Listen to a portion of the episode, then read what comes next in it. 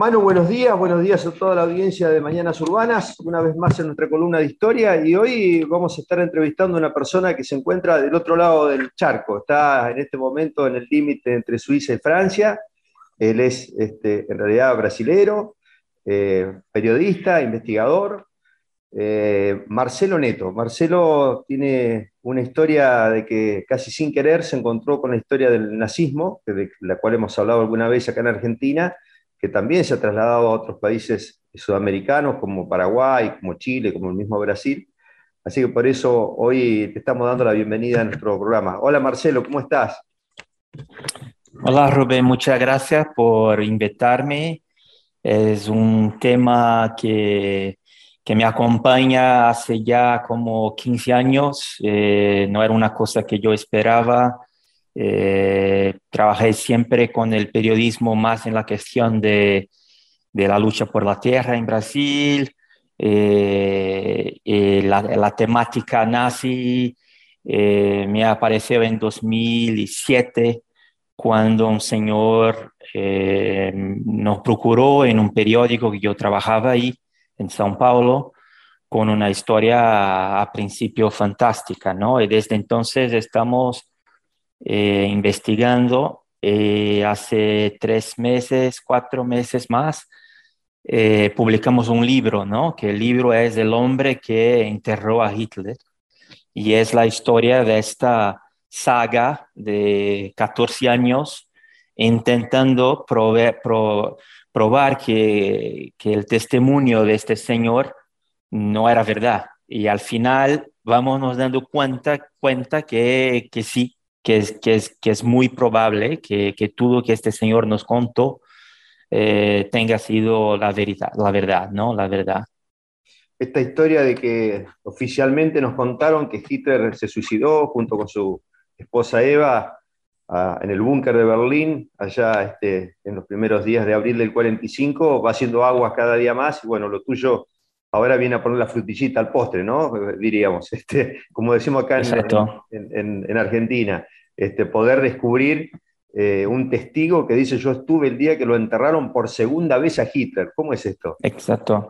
Sí, lo que pasa es que este señor entonces llega ahí al periódico que yo trabajaba y me comenta eh, a principio, la, la, primera cosa que me, que me dice es, eh, toma nota de esta dirección que voy a te dar. Entonces nos presentamos y ahí tomé la nota que era, eh, a principio comentó, calle España 202, calle, calle, no avenida, calle España 202. Y ahí me, me, dijo, me dijo, muy bien, la pelota está con vos, si yo muero mañana, no tengo más nada que ver con eso. ok, pero ¿qué pasa? Y ahí me comenta, eh, Hitler está enterrado ahí, en esta dirección que acabo de decir, eh, en un búnker. Y entonces, y ahí hablamos por una o dos horas, eh, cuando este señor se marchó, yo fui a verificar, ok, en Asunción, ¿no? Calle, calle España 202, Asunción, Paraguay. Entonces fui a verificar en el Google Maps y no, no encontraba calle España no, tu centro de, no, no hay calle, no hay calle, no, tal vez este señor no. Y ahí después de unos 15 minutos pensé, ah, tal vez 30, 40 años después una calle se transformó en una avenida. Entonces busqué Avenida España 202 y ahí estaba entonces un hotel eh, de tres estrellas eh, de propiedad alemana. Ahí, con la investigación que pasó después, descubrimos que este hotel fue construido en 2003 y este señor estuvo en el funeral de Hitler en 1973. O sea, 30 años después es que se construyó el hotel. Antes, en, este, en esta dirección, había una, una césped con una, casita al fondo y que este señor comenta que entonces se bajó, bajó por una escalera y ahí entonces había tres pisos como dentro de un búnker, pero arriba no había nada, era, era un, terreno vacío que llegó ahí y, hay una señora alemana vino a atenderlo y, lo llevó para abajo, ya. Eh, la única información que este señor nos daba era que la dirección era de una asociación de ayuda social germano-paraguaya. Entonces, cuando ella, no, ella nos pasó las informaciones, tenía este nombre, ¿no? Ahí era una asociación germano-paraguaya que, que daba soporte a los alemanes que llegaban a Paraguay. Entonces, por varios años intenté encontrar una, un documento que confirmase que, que el terreno era propiedad de esta asociación germano-paraguaya. Y de hecho, en 2014 encontré un documento de la, de la prefectura de Asunción que ahí sí decía, ¿no? La, el hotel eh, en, la Avenida España, en, la, en la Avenida España 202 eh, pertenece a, a, la Asociación de Ayuda Social Germano-Paraguaya y ahora pide para cambiar cosas y la, la, la. Entonces, de hecho, ahí era, ¿no? Y más reciente, eh, encontramos otros documentos eh, que atestan que en 1971, ahí en la misma época que este señor estuvo ahí, eh, había dinero que venía de Berlín, de la, de la iglesia protestante luterana, se nos está engañado, que enviaban a esta asociación. Entonces hay una conexión, hay documentos alemanes que garantizan que Avenida España 202 es esta asociación y hay documentos de Asunción que también dicen el mismo. La fecha, y hablamos de un segundo eh, funeral, porque este señor nos comentó que en el día primero de enero de 1973, cuando ello, él estuve ahí, una otra persona presente en la ceremonia, que habían 40, 50 personas en la ceremonia, uno de ellos comentó, en febrero va a ser dos años que el Führer nos dejó y el tiempo pasa rápido, ¿no? Entonces, cuando este señor, que se llama Fernando, estuve ahí, él primero no sabía que era el funeral de Hitler, fue llamado para participar, encontrar un amigo que tenía cuando era niño y que estaba viviendo ahí en esta asociación, en las colonias alemanas, y ahí entonces escucha que febrero iba a completar dos años. Entonces, primero de enero 73, quiere decir entonces que Hitler falleció en eh, febrero de 71.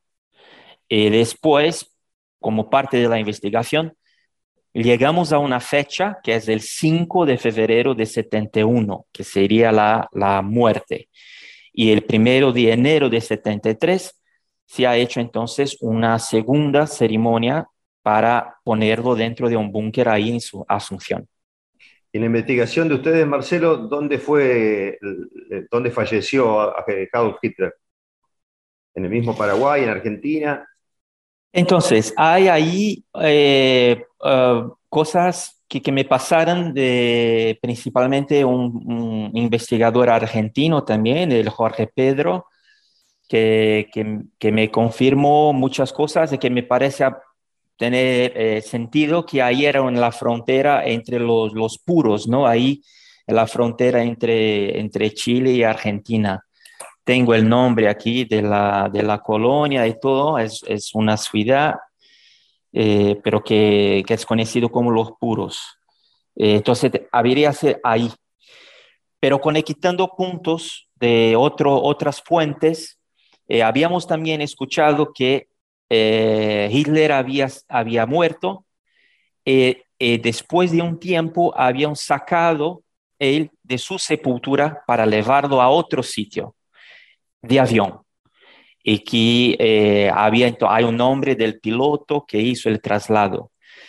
Esa información nos llegó sin que la persona sobre de nuestra historia que hablaba de un lapso de dos, de dos años. Entonces, hay informaciones que se eh, combinan con la idea que, de hecho, Hitler eh, falleció y después lo sacaron, eh, llevaron para un sitio más definitivo, ¿no? para contarle a la gente que nos está escuchando que no es este, ninguna locura pensar en una actividad nazi en, Paraguay, ¿no? Eh, Paraguay, presidido en esa época por Alfredo Stroessner, eh, tenía un perfil pro-nazi por demás importante, y cuando fue la mal llamada Revolución Libertadora que, que, derroca al presidente argentino Perón, quien va en una cañonera paraguaya justamente a buscar este refugio político de Asunción, detrás de él también van muchos de los, de los nazis que habían perdido protección política, impunidad en ese momento y la encontraban perfectamente en Paraguay.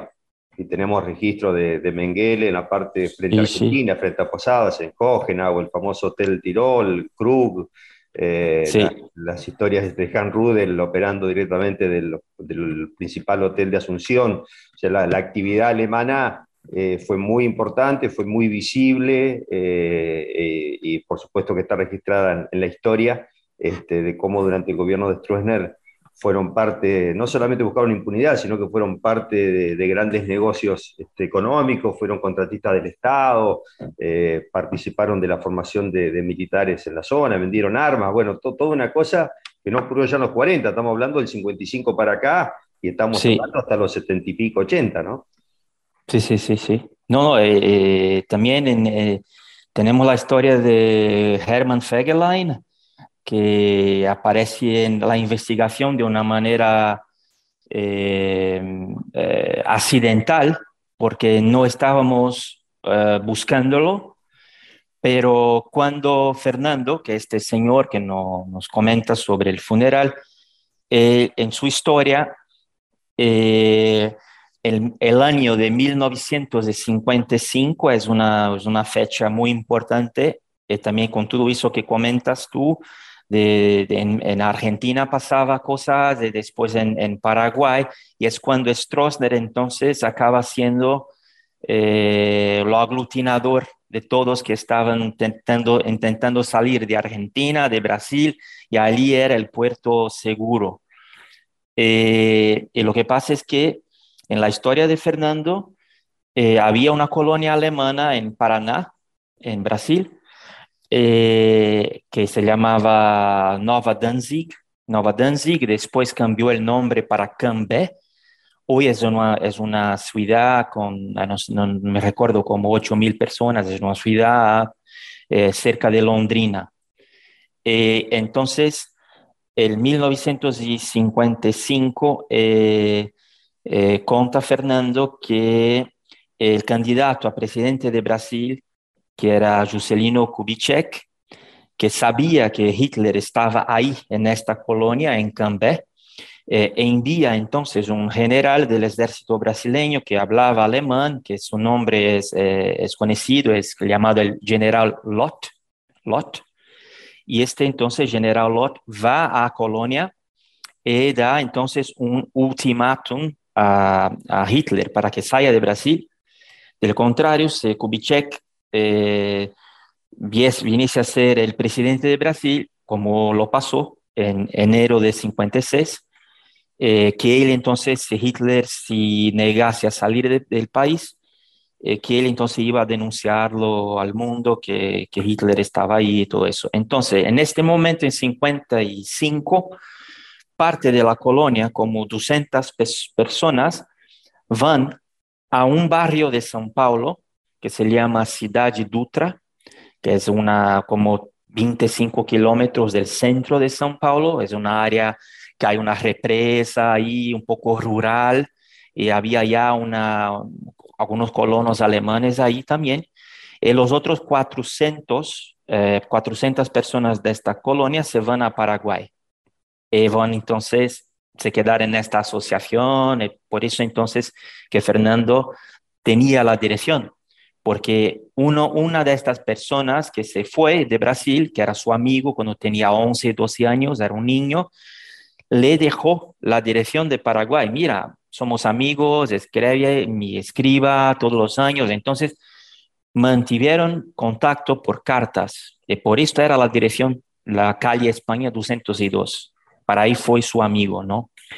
Eh, entonces, lo que digo es que, voltando a Hermann Fegelein, eh, estábamos ahí en una, en una feria de, de, calle, en la calle, así, vendiendo legumbres, eh, en este barrio, Ciudad de Dutra, ¿no? Porque entonces Fernando comentó, yo sé que 200 personas de la colonia fueron para ahí, podemos intentar ir ahí para encontrar algunos remanecientes de esta colonia. Entonces, estábamos en la feria por uh, tres horas ya, cuando avistamos un señor que ya eh, tenía sus 90 años, parecía, ¿no?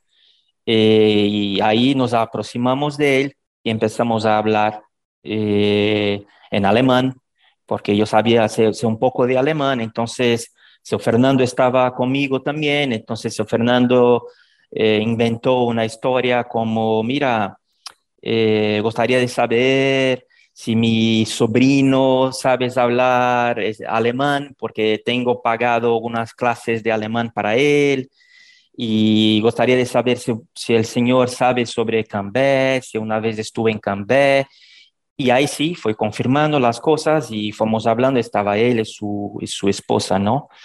Y hablamos un poco en alemán y me comentó que sí, que que era que a él daba mucho gusto que yo, un brasileño eh, joven la época, que, que, que, costaba de Alemania y que quería, quería invitarme a, a su casa para, para cenarmos, pero que nunca había me visto por ahí, que se, yo había eh, ido a este barrio Resentimientos, estaba viviendo ahí hacía poco. Y al final su esposa, en un momento dado, ella percibió que algo no, no iba, ¿no? Entonces ella lo tomó por la mano, eh, había también su nieto, algo así, y los tres salieron como de película, ¿no? Salieron así en disparada, mirando a cada tres pasos para atrás para, para ver si nosotros íbamos atrás de ellos, ¿no? Lo que pasa es que este señor para mí era apenas solo un, un señor alemán que podría ser de la colonia y que estaba viviendo ahí. Pero cuando llego en casa, ella había me dicho su nombre, me comentó Hermann. Y muchos aquí van a pensar, pero si es, un, si es Hermann Fegelein, nunca iba a decir que su nombre es Hermann. Em, tenemos que lembrar que Mengel usó su nombre verdadero en la primera identidad que tuve ahí, en, pienso que fue en Argentina, ¿no? Con su nombre, Joseph Mengel. Pero el caso de Hermann Fegelein, vamos después a descubrir que él tuvo como al mínimo cuatro identidades eh, falsificadas. y cada uno... Eh, vamos a decir a la gente que estamos hablando del el cuñado de Hitler. Estaba casado con la, con la, hermana de Eva Braun.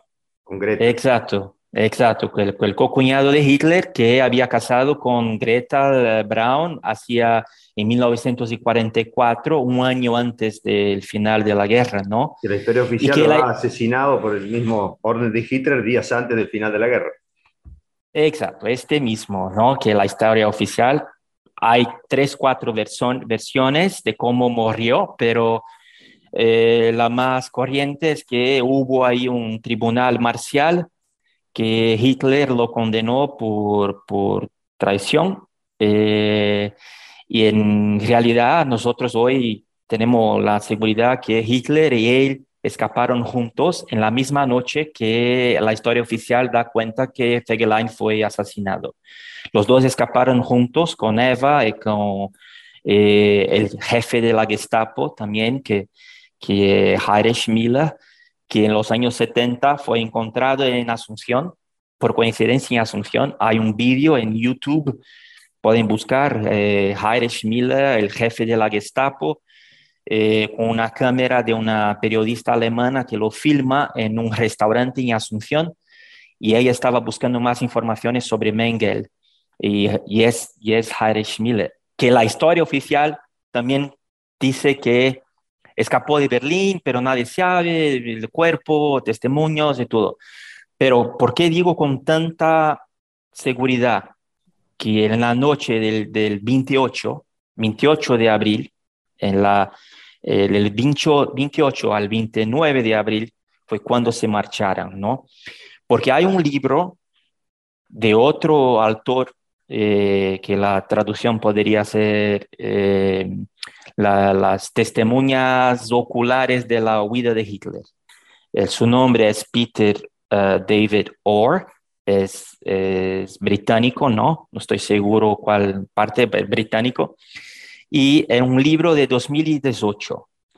En este libro, él eh, cuenta que eh, del búnker escaparon, de hecho, en la noche, Fegelein, Hitler, Eva, y en la primera, en la primera pasada de, de la huida estaba un piloto eh, eh, que es este Baumgart, ¿no? Que siempre hay una confusión, que había un Peter Baumgart, y hay un otro que también es Baumgart, pero en esta primera, que fueron 80 kilómetros, entonces salieron de Berlín y ahí, después de 80 kilómetros, sobrevolando el Elba, el, río Elba, pararon en una, en una base de aviones nazi ahí. Hay el nombre de la ciudad, Bad Eilen, cosas así. Y de ahí entonces van al sur, en dirección a la Austria, en la frontera con Alemania. Y ahí se encuentran con el, el, jefe de la Gestapo, Heinrich Miller. Por eso que para mí, encontrar a Fegelein y encontrar a Miller en Asunción y tener un libro que es basado en una testimonia que este autor no, no da el nombre, pero comenta que esta testimonia era ayudante de Gestapo Miller, que vivía en Buenos Aires y que por cuenta de su esposa todavía estar viva, la promesa que el autor ha hecho a este hombre que contó la historia a él era que en cuanto su esposa estuviera viva, que él no va a decir el nombre de este señor que ya falleció, pero vivía en Buenos Aires. Este señor también escapó en la misma noche, pero en otro avión. Pero él acompañó cómo, cómo pasó y quién estaba. Entonces, y él comenta de Fegelein específicamente y de uh, Heinrich Miller, que muchas pocas personas saben que Heinrich Miller, el jefe de la Gestapo, durante la primera, la primera guerra mundial, él también pilotaba aviones, ¿no? Porque al principio, ah, pero él no pilota aviones. Cuando investiga un poco más, sí, tal vez no era su función en la Segunda Guerra, pero, pero hace mucho sentido todo, ¿no? Para intentar finalizar un poco sobre Herman, eh, fui a casa, y guardé su, ¿no? su fisionomía, eh, tengo un, el padre era un amigo que se parecía un poco con él, entonces, ok, si, al, si me olvido cómo se parece, voy a lembrar del padre de mi amigo, ¿no? Y entonces, eh, ahí estaba, cuando llego en casa, busco eh, Herman nazista. Para ser sincero, el nombre de Hermann Fegelein nunca había me llamado la atención. A veces lo miré como curiosidad, ah, casado con la hermana de Eva Braun, pero nunca. Entonces no estaba a decir eh, como intencionado a, a, probar que era él, ¿no?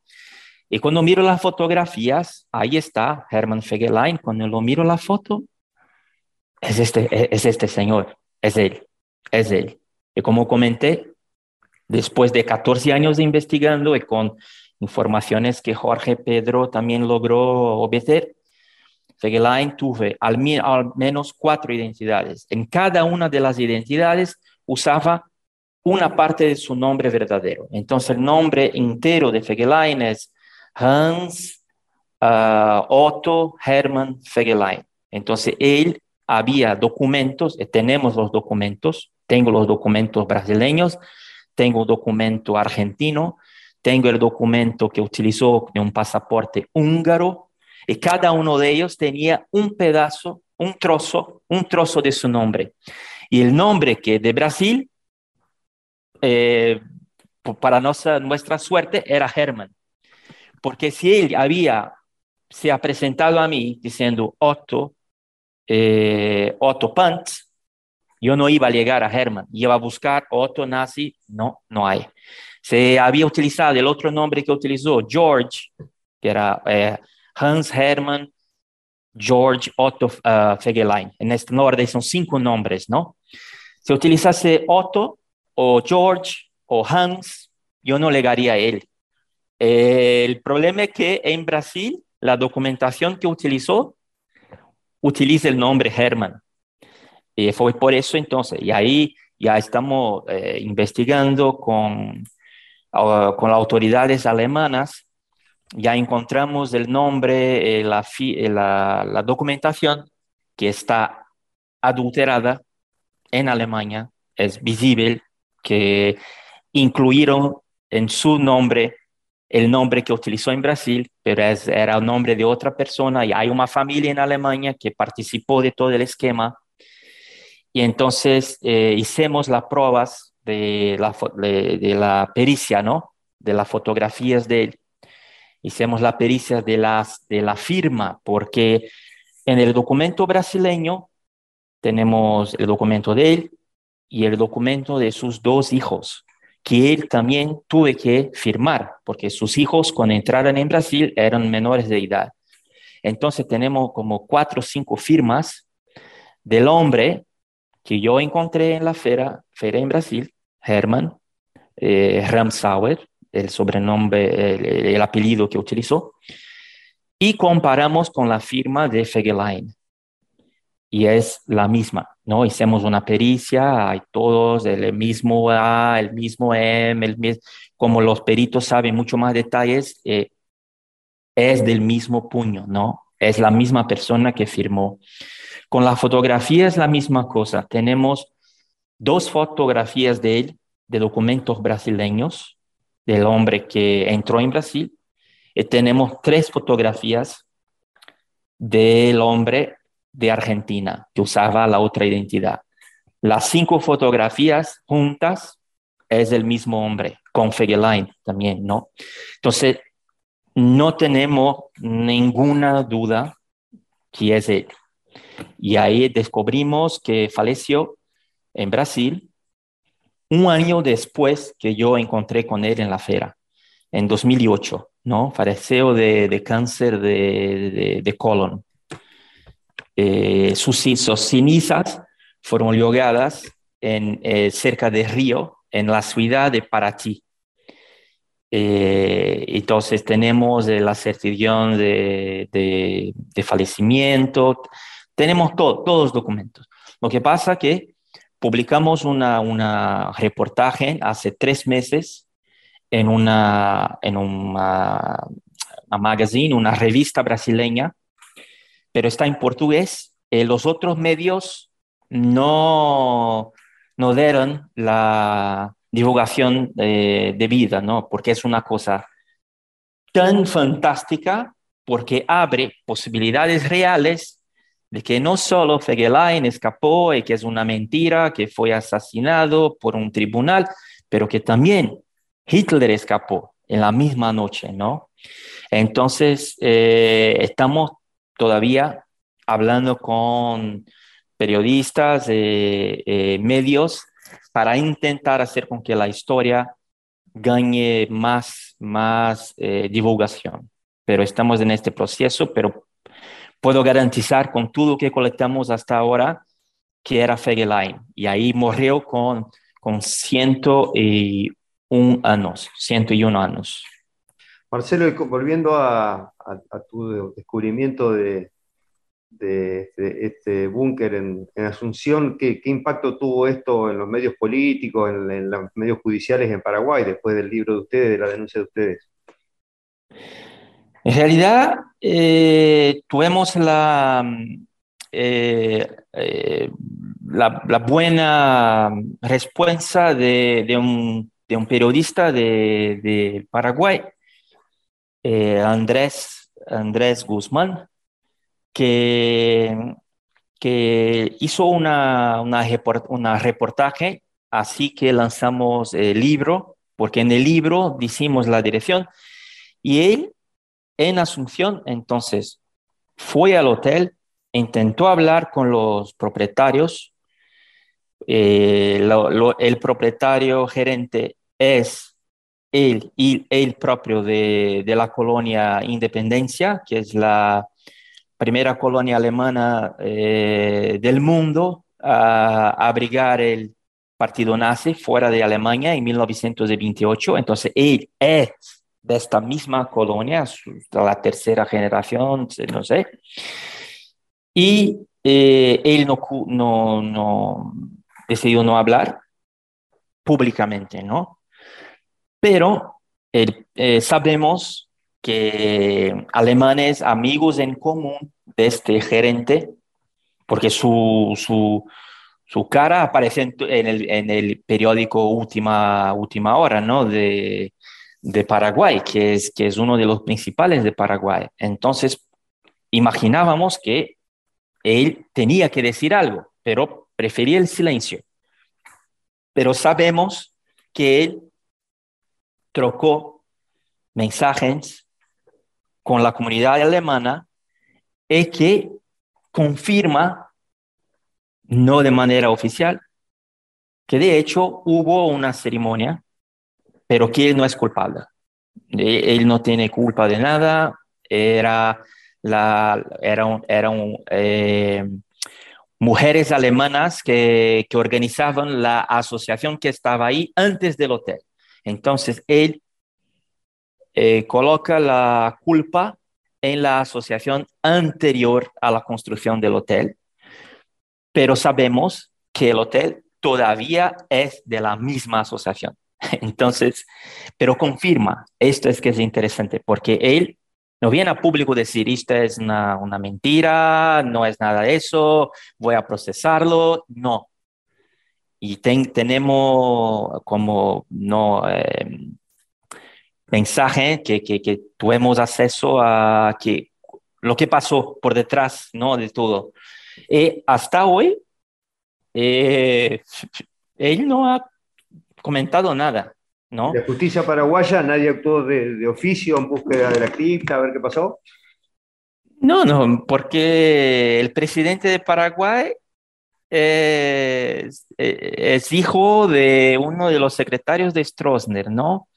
Eh, también eh, llegamos con, con, la publicación de la historia en Paraguay, eh, llegamos a un testimonio que, que nos enviaron por internet que el motorista, el, conductor, perdón, el conductor de Stroessner, que había contado a su esposa eh, que de hecho había llevado a Stroessner a una ceremonia dentro de un búnker donde Hitler fue, fue sepultado. Y ahí fuimos a investigar más quién era este conductor de Stroessner. Eh, de hecho, era un alemán que muy fiel eh, al, nazismo, a todo que envolvía esto. Entonces, este eh, testimonio viene de una familia que tenía contacto con la familia del, del, del, chofer, del conductor de, de Stroessner, que confirmaba, pero que cuando ellos leen la historia, se quedan asustados porque siempre sabían de esta historia, pero ahí había una confirmación. Ah, de hecho, entonces era verdad lo que, el conductor había comentado, ¿no? También recibimos un, un, un, depoimento que de hecho hay sí una capilla de mármore, no sé si utilizamos mármore en español, una capilla en el segundo piso abajo, ¿no? De, del piso primero del hotel. Porque yo estuve ahí en el hotel también durante las investigaciones, dormí ahí como cuatro noches. Y la topografía del hotel es muy sospecha porque aquí está la calle y cuando entres en el hotel tienes que bajar y ahí está como si fuera ya un piso abajo del nivel de la calle. Y todo el hotel es abajo.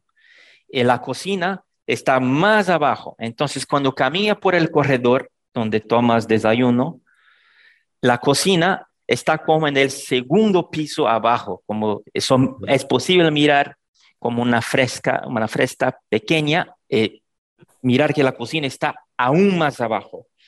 Y lo que sabemos con un testimonio es que bajo la cocina, y que hay una puerta en la cocina que siempre está cerrada, y bajo la cocina es que estaría la capilla, y ahí bajo más estaría Hitler en una tumba, ¿no? Porque Seo Fernando nos comentó que en la ceremonia había una pared y en esta pared estaban como colgando los, eh, tijolos, los últimos, estaban como emparedando, cerrando, la, cerrando un, un, espacio que estaba todavía abierto y estaban entonces ahí albanices, albaníes, estaban como... Albaniles, estaban, estaban cerrando por completo, ¿no? Y las personas están ahí llorando y están hablando en español y hay como ancianos eh, en, en, en, Siria de, en, en Siria con ruedas, eh, que había hombres, pero había una otra enfermera, eh, que entonces, y ahí se cierra esta, esta, esta, este espacio que de ese espacio había una escalera más, más para abajo, donde estaría entonces el, el féretro, de hecho. Esto también puede nos llevar a una otra historia de cuando en los años 80 o pienso que es 80, cuando Edward Rochman, que también era un nace que, que escapó, que fallece en, en Asunción, y su cuerpo desaparece del hospital después de muerto. Imagino que el día siguiente, cuando fueron a recoger el cuerpo, desapareció. Alfredo eh, Serra, que era periodista argentino, alcanzó a ver el cuerpo y al otro día alguien lo robó. Exacto, alguien lo robó y eh, los rumores son que él había sido llevado para un búnker en una sepultura que entonces habían otros jerarcas sepultados ahí. Y Seo Fernando siempre nos comenta que él tiene la impresión, cuando él miró, había muchos, muchos ancianos ahí. Fernando siempre comenta, mira, yo imagino que ellos mueren aquí, están enterrados aquí, como si Hitler fuera un faraón con sus combatientes a su lado. Entonces ahí tal vez no esté solamente Hitler, esté también los otros que fueron a Paraguay, que están... Bueno, Marcelo, muchísimas gracias por, por esta comunicación. La verdad que estos medios tecnológicos que nos permiten estar comunicados a, a través de miles de kilómetros y de conocer estas historias, ¿no? que parecen historias que se terminaron allá el mismo día que terminó la guerra, pero en realidad se trasladaron a, a Sudamérica y despacito podemos ir comprobando que lo que parecía un mito, que parecía una leyenda, como era Hitler vivo caminando por Sudamérica este, se va comprobando y bueno, con esto que, que, vos has podido descubrir y con esto que estás investigando, este, podría ser el, la, certificación de, de, Hitler vivo y ni te cuento si contrae ese búnker con todos sus súbitos ahí, ¿no? Sería este, como destapar toda una, una, una mentira de impunidad de, de 80 años. Eh, perfectamente, Rubén. Es, es una se transforma como en una misión, que sé que para ti también es un tema muy, muy caro, eh, que para un grupo de investigadores eh, eh, no profesionales, pero con muchas ganas de, de, traer la verdad en la América Latina y que tenemos ahí, no, no sé, voy a decir, no sé, 20, 30 personas que, que se debrucen sobre esta temática. de hecho, eh, después de 15 años eh, en contacto con, con informaciones de dentro, ¿no? Porque en cuanto las autoridades oficiales no vengan a público, los Estados Unidos o no sé aquí, no la Europa, eh, que de hecho garanticen, siempre va a tener la, la fecha de que es una conspiración, de que no es posible, que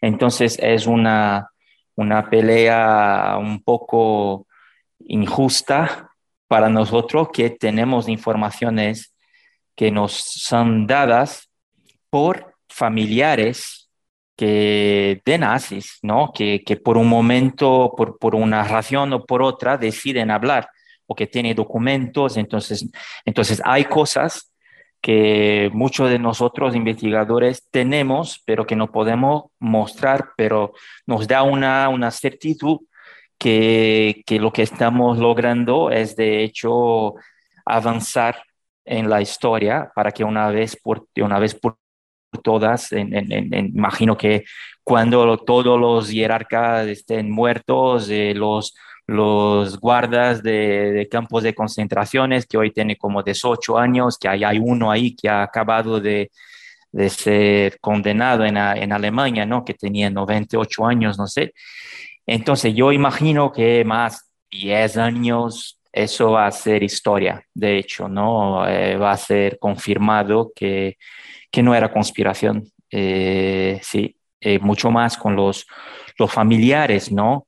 De personas de dentro que o por plata o porque no se dan cuenta de, de la importancia del tema o por querer limpiar su pasado. entonces la segunda, la tercera generación de, alemanes fugitivos que estuvieron aquí en América Latina, eh, ellos van a empezar a hablar. Entonces, eh, no son documentos oficiales, pero son documentos, son testimonios de personas que vivieron con aquellos que escaparon, ¿no? El caso de Herman, la, viuda está viva, ¿no? Tenemos su teléfono, pero, pero ¿cómo avanzar? Yo no puedo solo telefonar y decir, mira, señora, yo sé que su marido era Herman Fegelein, gustaría de decir algo. Ella va a negarlo, entonces tenemos que encontrar maneras, pero hay los hijos, ¿no? Sabemos que un hijo de Fegelein está en Alemania, la otra hija está en Estados Unidos, tenemos las direcciones, tenemos, pero si no hay si no hay un respaldo oficial o si la cosa no siempre va a tener la contrainformación. No, no, no es verdad, no es verdad. Pero estamos en el camino justo, imagino, Rubén. Eh, muchas gracias por, por tenerme invitado.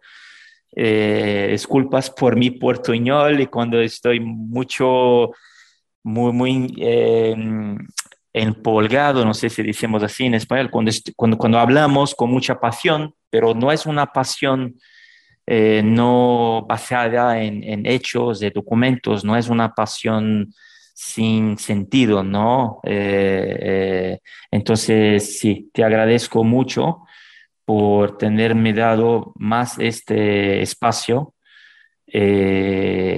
para que avanzamos, ¿no? Para que avancemos más y más en la historia, para que el mundo saiba de la verdad. Muchas gracias, Rubén.